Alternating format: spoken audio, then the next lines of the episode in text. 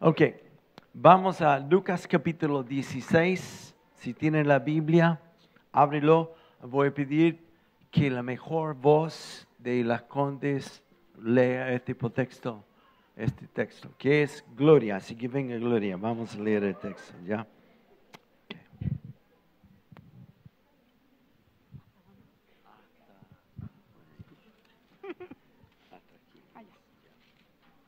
Ok, dice así. Jesús contó otra parábola a sus discípulos. Un hombre rico tenía un administrador a quien acusaron de derrochar sus bienes. Así que lo mandó a llamar y le dijo, ¿qué es esto que me dicen de ti? Rinde cuentas de tu administración, porque ya no puedes seguir en tu puesto. El administrador reflexionó, ¿qué voy a hacer ahora que mi patrón está por quitarme el puesto? No tengo fuerzas para acabar y me da vergüenza pedir limosna. Tengo que asegurarme de que cuando me echen de la administración haya gente que me reciba en su casa. Ya sé lo que voy a hacer. Llamó entonces a cada uno de los que le, habían, le debían algo a su patrón. Al primero le preguntó, ¿cuánto le debes a mi patrón? Cien barriles de aceite, le contestó él. El administrador le dijo, toma tu factura, siéntate enseguida y escribe 50. Luego preguntó al segundo, ¿y tú? ¿Cuánto debes? Cien bultos de trigo, contestó. El administrador le dijo, toma tu factura y escribe 80. Pues bien, el patrón elogió al administrador de riquezas mundanas por haber actuado con astucia. Es que los de este mundo, en su trato con los que son como ellos, son más astutos que los que han recibido la luz. Por eso les digo que se valgan de las riquezas mundanas para ganar amigos, a fin de que cuando éstas se acaben, hayan quienes lo reciban a ustedes en las viviendas eternas. El que es honrado en lo poco, también lo será en lo mucho, y el que no es íntegro en lo poco, tampoco lo será en lo mucho. Por eso, si ustedes no han sido honrados en el uso de las riquezas mundanas, ¿quién les confiará las verdaderas?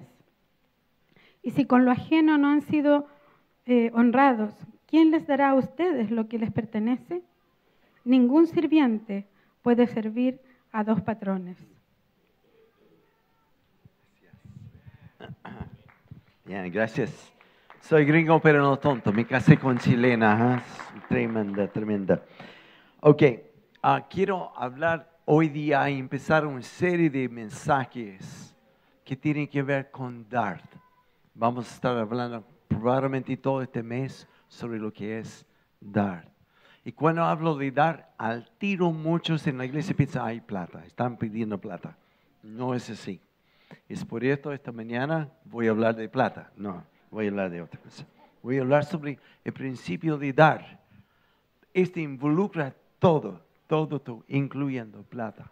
Así que el primer versículo que vemos allá eh, dice lo siguiente. Jesús contó otra parábola a sus discípulos. Un hombre rico tenía un administrador. Diga esta palabra conmigo, administrador. No lo dijeron con mucha convicción. Administrador. Muy bien. A quien acusaron de derrocar sus bienes. Así que primero vemos un hombre que tiene muchas posesiones, un hombre rico, pero a la vez tiene un administrador.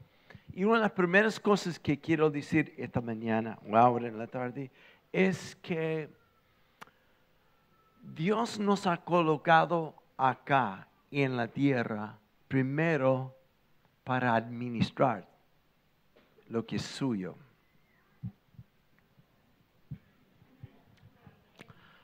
Dios es rico en esta parábola y somos nosotros quienes administramos lo que es de Él, lo que es de Él. En Génesis capítulo 2, versículo 4, quiero leer este versículo, es súper, súper bueno. Y dice, esta es la historia de la creación de los cielos y la tierra. Y cuando Dios el Señor hizo la tierra y los cielos, aún no había ningún arbusto del campo sobre la tierra, ni había brotado la hierba, porque Dios el Señor todavía no había hecho llover sobre la tierra, ni existía el hombre y la mujer para que la cultivara. Okay. Vamos aquí. La creación, el planeta, Dios lo creó. Llegó la luz, etcétera, etcétera. Pero llega un momento en la creación donde ya no hay hierbas, especialmente marihuana, nada de esto existía. No había árboles, arbustos, no había nada. Y la pregunta es ¿por qué? Porque no había llovido todavía. ¿Y por qué no había llovido? Porque aún Dios no había creado el hombre y la mujer para cultivar lo que Él creó. ¿Qué significa esto? Que todo lo que Dios ha creado tiene un propósito, que nosotros podemos cultivar y la palabra en hebreo ahí significa administrar. O sea, en otras palabras, si no hay administradores, los cielos no se abren. Y eso tiene todo que ver con nuestro propósito. En Deuteronomio capítulo 6, versículo 23, voy a leerlo. Y es un versículo potente.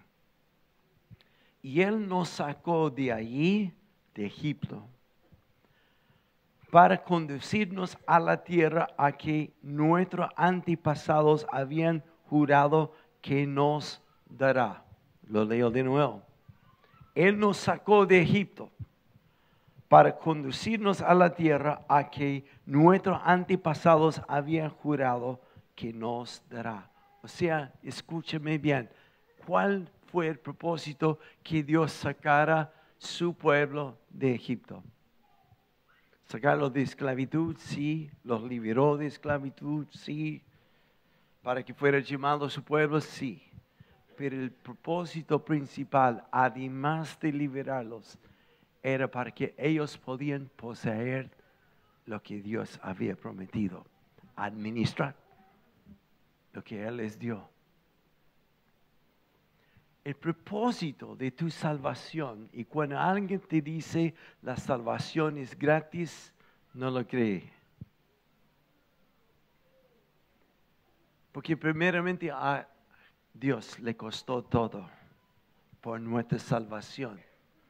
Y si alguien realmente quiere seguir a Jesús, te va a costar todo también. La idea de tu salvación no es solamente para sacarte del infierno, perdonar los pecados hasta hacerte una nueva criatura y de una forma u otra puedes sobrevivir aquí en la tierra para llegar al cielo. El propósito de por lo cual Dios nos salvó es todo esto, pero también para que podamos tomar la tierra que Él nos ha dado. Cuesta tanto entender esto porque nuestra mentalidad religiosa está enfrascando en, en mí, a mí, a mí. Dios puede hacer esto para mí. Dios quiere hacer esto. Tócame a mí, Señor. Haz esto para mí. Pero el propósito de Dios en nuestra salvación no es solo perdonar y levantarte, sino usarte ahora para ser mensajero en el reino, en la tierra donde estás.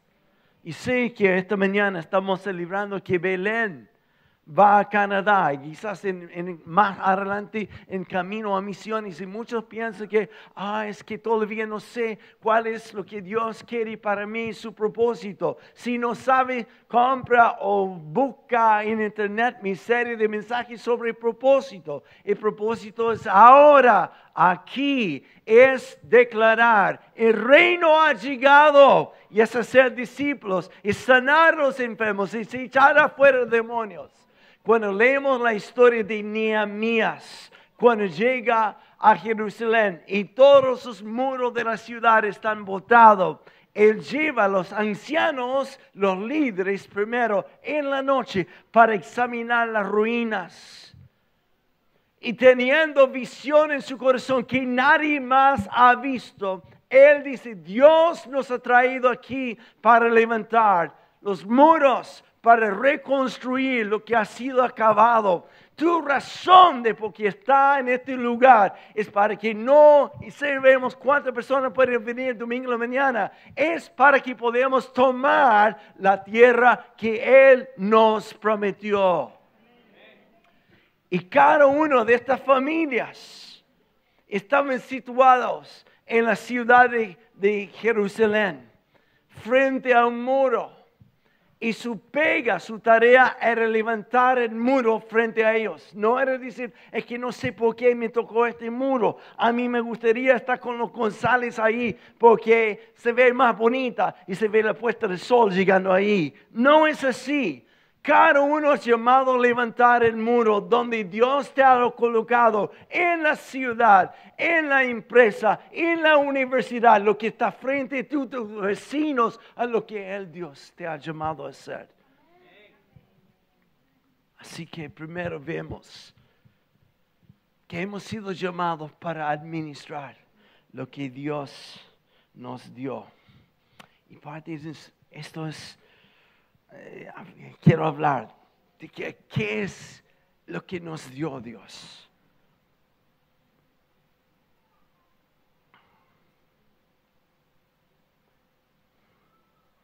Administrar significa cuidar algo correctamente, eficientemente, de tal que no es mío de tal manera que prospera, que prospera. Y ahora voy a disparar de mi corazón, ¿ok? Tengo muchas cosas escritas, pero fluyo mejor. ¿Qué es lo que Dios nos ha dado? Primeramente, nos ha dado hmm, una herencia para dar.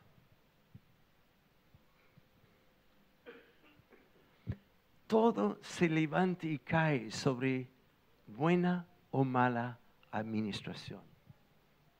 A ver, volviendo a Génesis, podemos pedir que Dios envía mil personas más a la iglesia aquí. Y sé que desde diciembre hasta marzo llegaron casi 230 personas para visitar la iglesia. Si lo visita no hay problema, gracias a Dios. Y podemos decir, Señor, quiero una iglesia de mil más.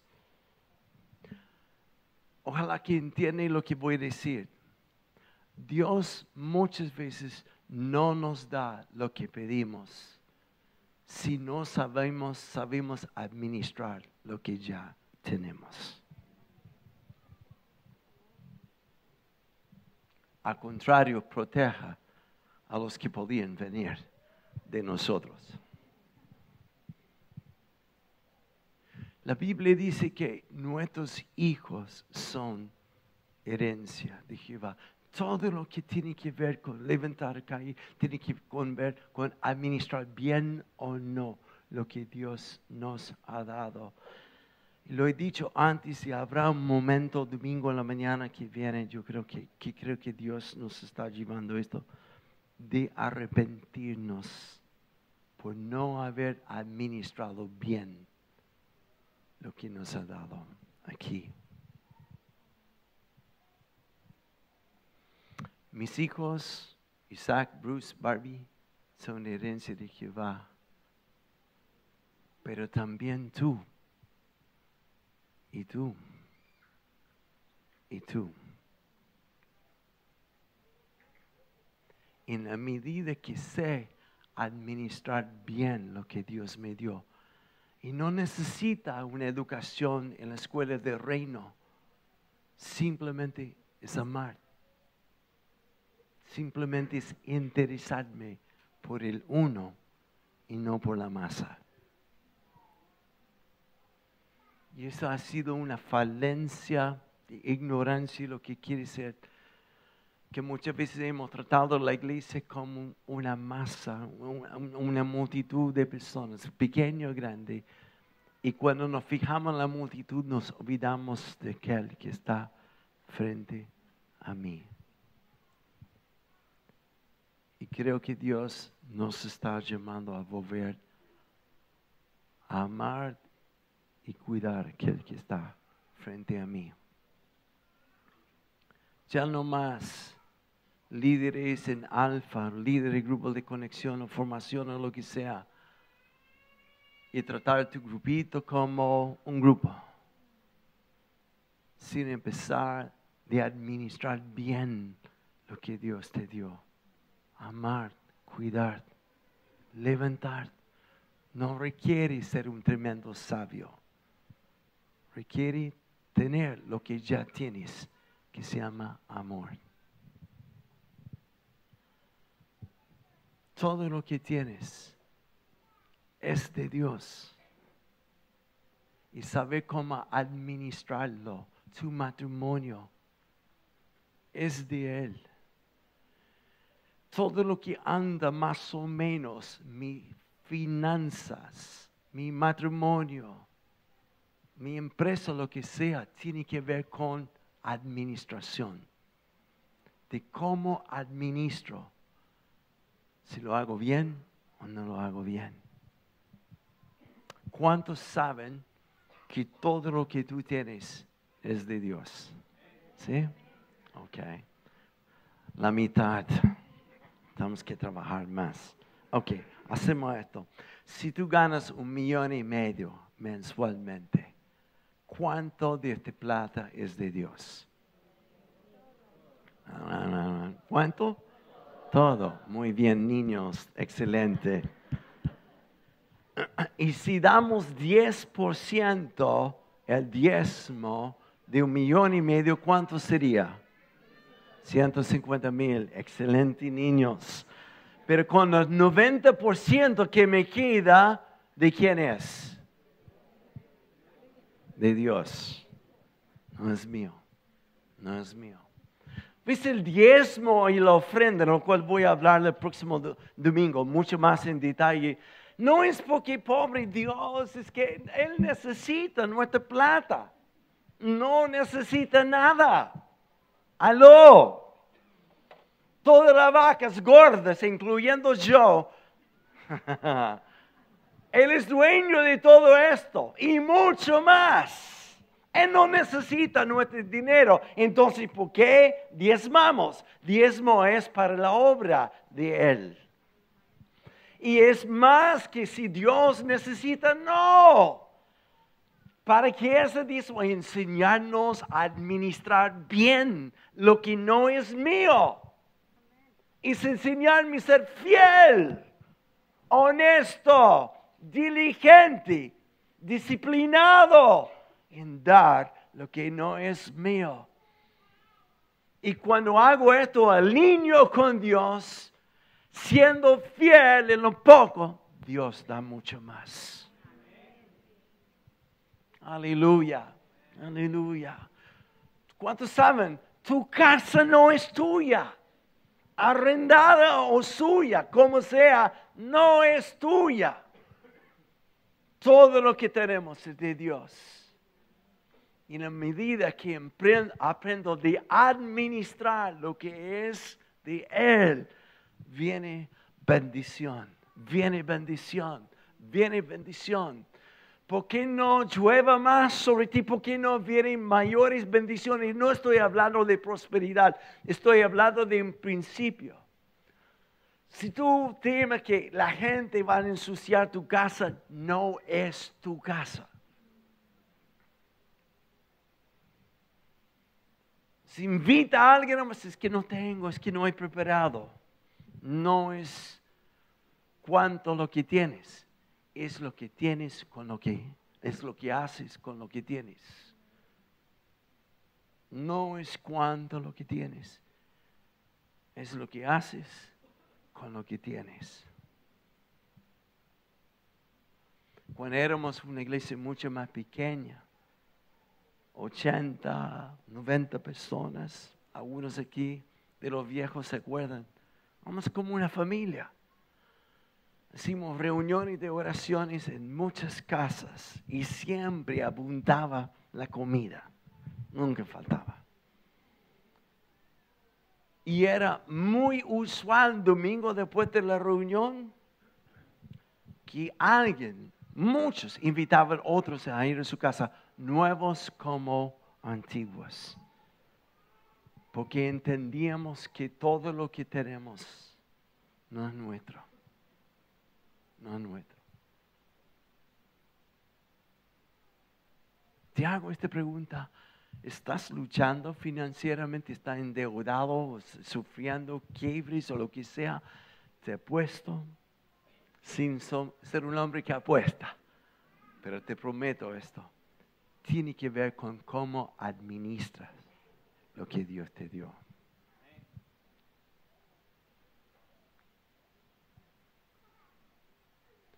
No solo quiere que esté libre de deudas, sino que puede dejar herencia a sus hijos. Dios no hizo algunas personas pobres y otros ricos, y, los ricos, gracias a Dios, Dios hizo como ricos. No, todos empezamos en lo mismo, sabiendo administrar lo que me dio. Esta mañana saqué cuenta antes de aquí, y no soy muy bueno en matemáticas, me van a pillar.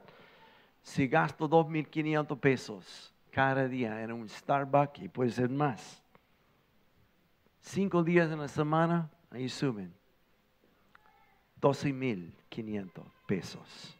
Hasta aquí voy bien, ¿no? Y después de un mes serían 46 mil más o menos. No me acuerdo. Por ahí. 44, 46. Y dos, después de un año, más de un medio de millón de pesos que he ahorrado. Y en un par de años suficiente para poner un pie a tu departamento o tu casa que sea tuyo herencia para tus hijos. Pero farreamos tanto, tanto, tanto, tanto. Y después un Señor, el milagro, Señor, abre los cielos, Señor. Y Dios puede hacer esto, pero es casi como ir al casino. Señor, número 13, como sea, Señor. Dios no bendice esto. Él bendice a aquel que sabe administrar. Y Él solo va a dar lo que tú sabes administrar. A tu matrimonio, con tus hijos, en todo aspecto, saber administrar bien o mal.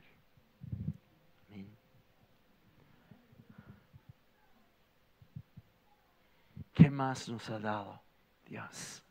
Mm, recursos económicos.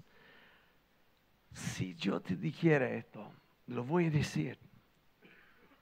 Califícame como loco, pero soy en cuanto a lo que es visión. A mí me encantaría aquí, muy pronto, ir levantando más pastores y pastoras ya viene, ya viene. Antes que venga el Señor. No, no, ya viene, ya viene, ya viene. Me encantaría tener suficientes recursos para que todos los días podríamos ir grupos de personas, mujeres que no tienen mucho que hacer porque sus hijos ya no están en casa y están buscando algo que podíamos ir un grupo cada día al terminal de buses para recibir a los venezolanos que están llegando con una frazada, un café y orar y bendecirles. Bienvenido a Chile, que Dios te bendiga. Me encantaría ver esto.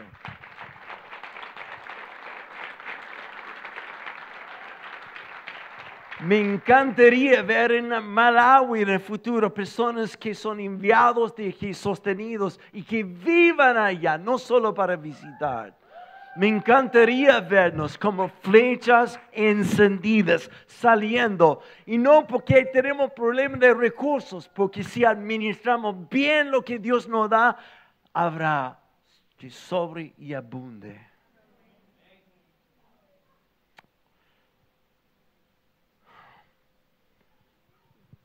Pero tenemos que empezar a ser fiel en lo poco. Hmm.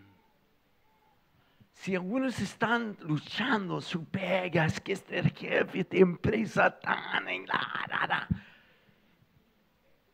empieza ya. Administra bien tu tiempo, que llegue la hora. Que no queja, bendiga. Que no esté leyendo la Biblia en, la hora de la empresa. Que no está tomando media hora de break de café hablando en pasillos administra bien tu tiempo, porque siendo fiel en lo poco, Dios te pondrá sobre más. ¿Quiénes son las personas que generalmente despiden primero cuando hay una crisis en Chile? Son las personas que no producen. No producen porque no están administrando lo que no es suyo. Cuando aprendemos aquí en la iglesia, en el Marriott, administrar bien lo que Dios nos ha dado, que es recoger los papeles, que es en el baño, ver papeles por todas partes, en vez de decir, no hay, hay un servicio de limpieza del hotel, ellos empieza a hacer algo en casa. Porque si podemos cuidar bien lo que no es nuestro, Dios nos dará nuestro propio.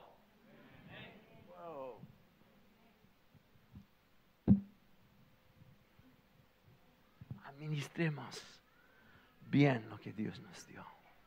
Amén. El próximo domingo, cuando hablo de diezmos y ofrendas, no es porque Dios necesita, ni yo menos. Estoy gordo. Tú y yo necesitamos aprender cómo alinearnos con Dios. Y alineándonos con Dios, Dios dice, si no sabe administrar lo terrenal, lo que ya puse en tus manos, ¿para qué quieres un auto nuevo? A veces es para, para estar como los González. Los González están encalillados. ¿Por qué tú vas a hacer lo mismo?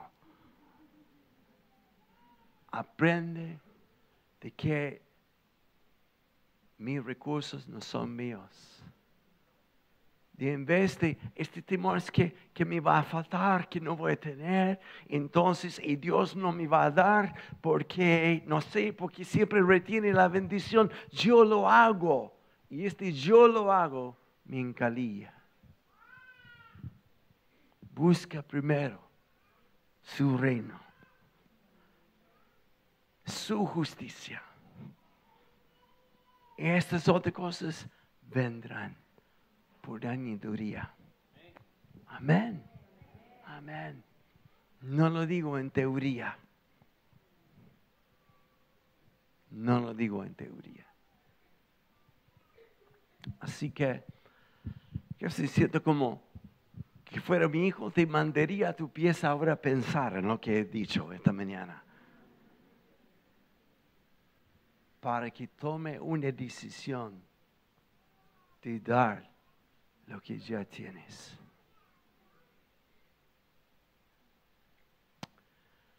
Esta mañana mientras que estuvimos orando antes de la reunión y Dios ha estado hablando mucho a mí últimamente, me da tanta pena que hemos perdido tantos hijos aquí.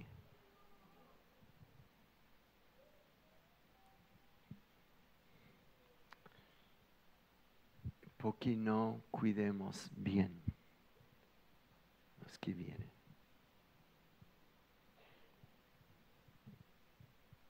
No abrimos nuestras casas esperamos que el ministerio de tal se cuide de ellos.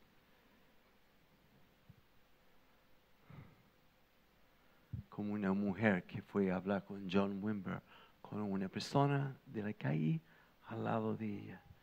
Dijo, pastor,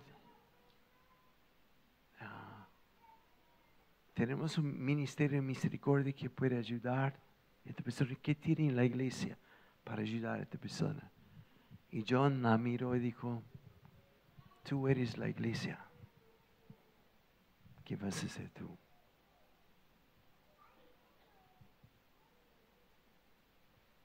Vamos, vamos. Tienes suficiente evangelio en ti para salvar toda China. Es tiempo de administrar. Y Dios no abrirá los cielos sobre ti si no estás siendo fiel en lo que ya tienes. Póngase de pie y vamos a orar.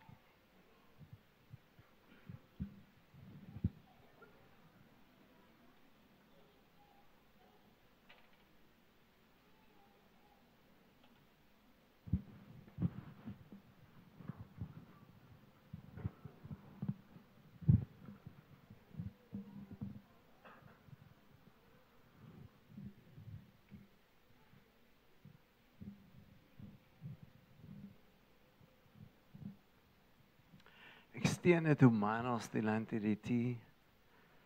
Y hoy día,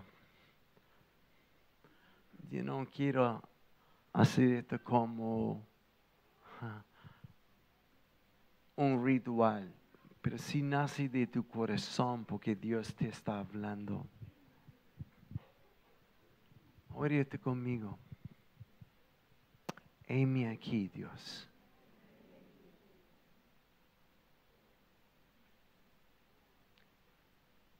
Yo quiero todo de ti. Y te doy todo de mí. Mi tiempo. Mis recursos. Todo lo que hay.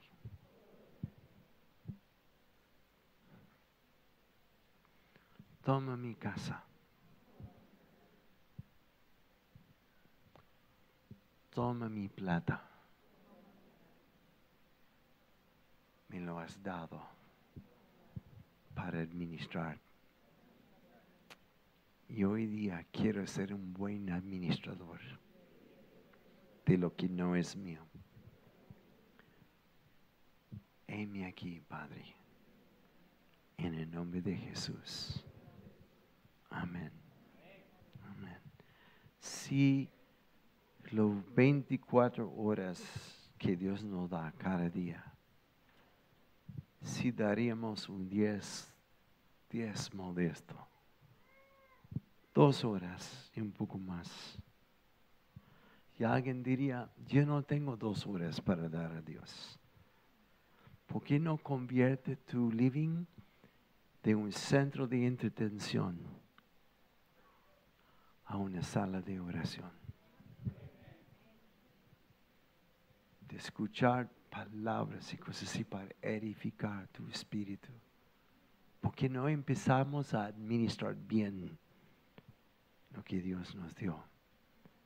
Siendo fiel en lo poco, nos pondrá sobre mucho más. Padre, gracias. Gracias por la familia, tus hijos aquí. Gracias, Señor, por lo que está despertando muchos.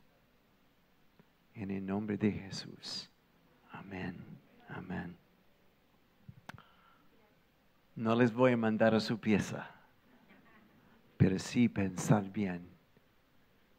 Dios está despertando a la iglesia a hacer mayores cosas. Abrácense, que Dios les bendiga. Los visitas le esperamos en la sala de visitas.